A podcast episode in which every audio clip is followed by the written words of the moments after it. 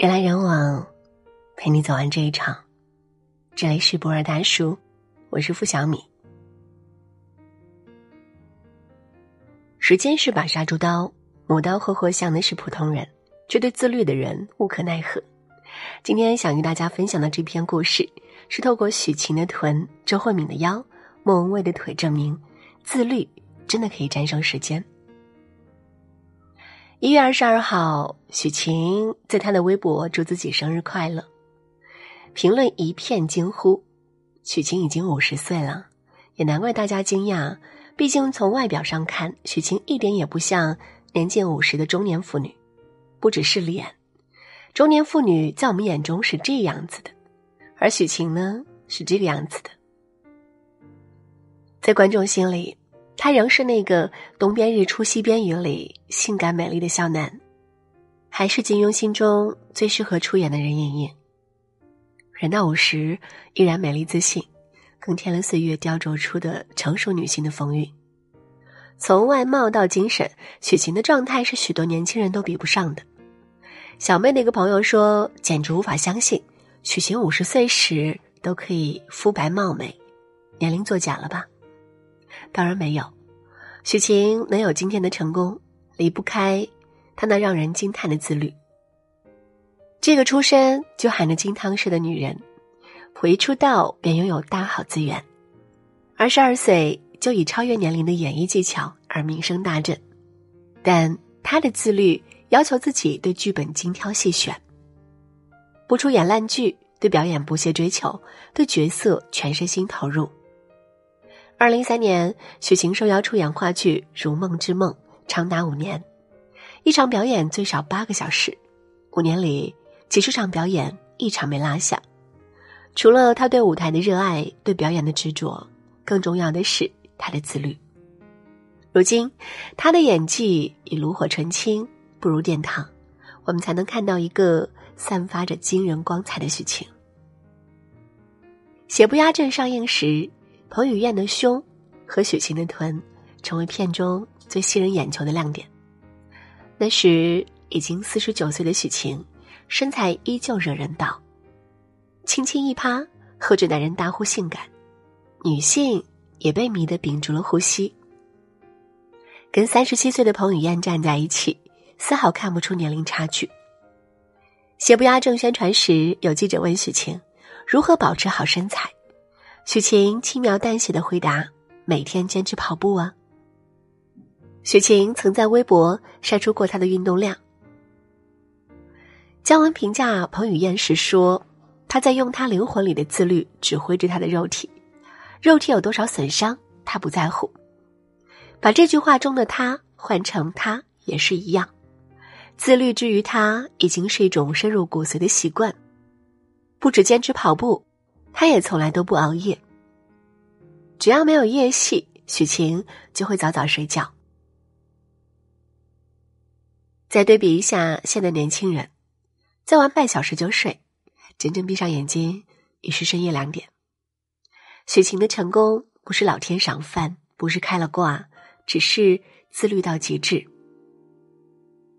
作家格拉德威尔曾说：“人们眼中的天才之所以卓越非凡。”并非天资超人一等，而是付出了持续不断的努力。优秀的人，自律是基本素养。没有自律，不管是谁都会泯然众人矣。大多数的我们总是三分钟热度，坚持最多的事情就是坚持不下去。号称国家一级退堂鼓专家，碌碌无为，了此一生。当自律的人在践行制定的计划时。普通人却一直以各种理由推辞，殊不知人和人之间的差距就是这样拉开的。不自律的人生比自律的人生到底差了多少呢？同是好莱坞超级巨星，看看七四年的小磊子莱昂纳多，再看看六八年的威尔史密斯。小磊子比史密斯还小了将近六岁，可是看起来却像是两代人。年轻时，小李子英伦贵族气十足，可是人到中年，却生生把个帅气王子自残成大腹便便的猥琐大叔。反观史密斯，数十年如一日坚持有氧慢跑和力量训练，年近五十依然保持着无懈可击的健硕身形，体脂从未超过百分之十，可以轻松驾驭任何或文艺或硬汉的角色。所有由他出演的影片都创下了奇迹般的票房纪录，被中国粉丝誉为“始皇”，一级电影史上的皇帝。自律不是干什么就干什么，而是不想干什么就不干什么。有时候，你的不自律会毁了自己的人生。作为红极一时的实力歌手，陈羽凡所拥有的副业资产也是十分庞大，却要沦落到吸毒被抓的地步，婚也离了，还和小三一起厮混吸毒，甚至曾经带年幼的儿子元宝出入成人娱乐场所。不知道他是怎么想的。或许是寻求一时的刺激，而自此一发不可收拾，再也把控不了自己，十分可惜。可见，所谓自由不是随心所欲，而是自我主宰。只有自律，才能自由。五十岁的许晴依然娇美，身材依旧惹火，少女感十足。四十八岁的莫文蔚穿着肉色连体衣。身材依旧玲珑有致，在舞台的灯光的加持下，宛若仙女下凡。五十一岁的周慧敏在演唱会上风姿卓越，如诗如菊，仿佛二十岁少女。六十一岁的杨丽萍仍然在舞台上翩翩起舞，珠音旋转间，仿若星辰摇动。时间在他们身上停滞了，在五六十岁。他们依然做着少女时代的梦，这就是自律给予他们的馈赠。前段时间在某节目上，何炅和韩雪一起录完节目，何炅约韩雪吃饭，却遭到拒绝，理由竟是要回家写作业。本以为是个托词，却不知他是真的在学习。为了学英语，他把所有零碎时间拼凑起来，为此推掉了无意义的饭局活动。见缝插针的学习，甚至在剧组拍戏也挤出空闲时间，一有空就趴在小桌子上学英语。韩雪完全不顾及别人的眼光，就算有人说她奇葩，每天她要和英语老师打电话练习口语，每个月有九百分钟电话是打给老师的。即使拍戏拍到后半夜，他也一定要完成老师的作业才睡觉。凭借这样的努力。他用了四年的时间，于二零一六年登上了 TED 的舞台，十五分钟全英文脱稿演讲，流畅大方陈述观点，发音纯正，优雅大方的演讲，圈粉无数。只有极度自律的人，才能真正拥有开挂的人生。不止衣着光鲜的明星，普通人也可以。李明友十六岁初中毕业辍学，二十二岁进高校当保安。四十一岁博士毕业，如今他已经站上大学讲台，成为一名高校讲师。他的故事一时引发了网友的关注。因为目标是成为老师，所以呢，为了实现这个目标，他不愿意一辈子苟活在世上。经济上自力更生，克服重重困难，哪怕期间失败多次，他都没有放弃过，一直在向着目标不断接近。李明勇凭借自信、自律和不怕输，让他成为今天的自己。从保安到高校老师，他并不是励志传奇，只是在谱写自己的自律史诗。同是普通人，为什么他能够坚持下来，我们却一直为自己的不自律找借口？忙，压力大，当活在世上，没有人不苦，只是有人不说。苹果创始人史蒂夫·乔布斯曾说：“自由从何而来？从自信来，而自信则是从自律来。先学会克制自己，用严格的日程表控制生活，才能在自律中不断磨练出自信。无法控制的人生，何以谈成功呢？”知乎上有个问题：“你最深刻的错误认识是什么？”有个高赞回答是：“以为自由就是想做什么就做什么。”后来才发现，自律者才会有自由。你觉得那些仿佛开了挂一样的人生，只不过是他们通过自律主宰了人生，他们从来都没有输给自己的欲望。自律就是在别人熬夜蹦迪、泡吧、抽烟喝酒、追剧玩游戏的时候，你已经晨起跑完了十公里，开始精力充沛的工作。自律就是耐得住寂寞，忍得住无聊，熬得过枯燥，在日复一日的无趣中找到乐趣，生活就像是开了挂。自律的人不需要好的出身，不需要挣很多的钱，就能得到自由，把人生。过得风生水起，肆意潇洒。成功需要很多因素，天赋、勤奋、机遇，但最基础的前提是自律。作家卡尔维诺说：“我对任何唾手可得、快速、出自本能、即兴、含混的事物没有信心。我相信缓慢、平和、细水长流的力量，踏实、冷静。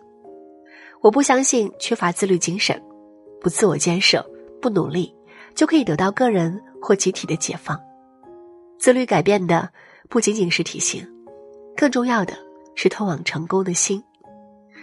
这世上有太多的人，宁愿吃生活的苦，却不愿吃自律的苦。大概是因为，生活的苦躺着就来了，而自律的苦得自己去找。但只有吃得下自律的苦，才有成功的自由。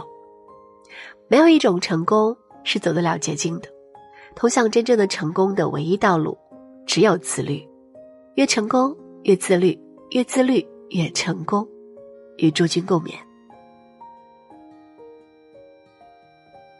人来人往，陪你走完这一场。这里是博尔大叔，我是付小米。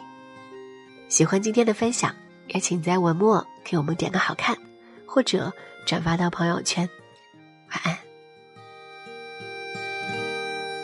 天空不再阴霾，柳枝随风摇摆。我站在树下发呆，粉红色的云彩，头轻轻的一抬，望见你的风采。拂流苏的裙摆，脸上挂着粉黛，微微的笑像小孩，在你家门外，轻轻地把门敲开。害羞的低下脑袋，让我偷偷看你，在你回眸的微风里，让我偷偷看你，在你离去的背影里。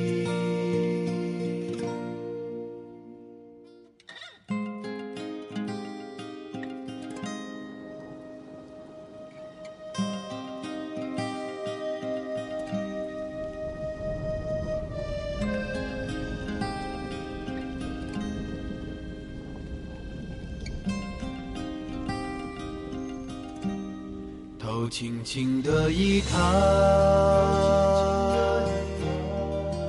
望见你的风采，拂流苏的裙摆，脸上挂着粉黛，微微的笑像小孩，站在你家门外。轻轻地把门敲开，害羞地低下脑袋，让我偷偷看你，在你回眸的微风里，让我偷偷看你，在你离去的背影里，微微的笑像小孩。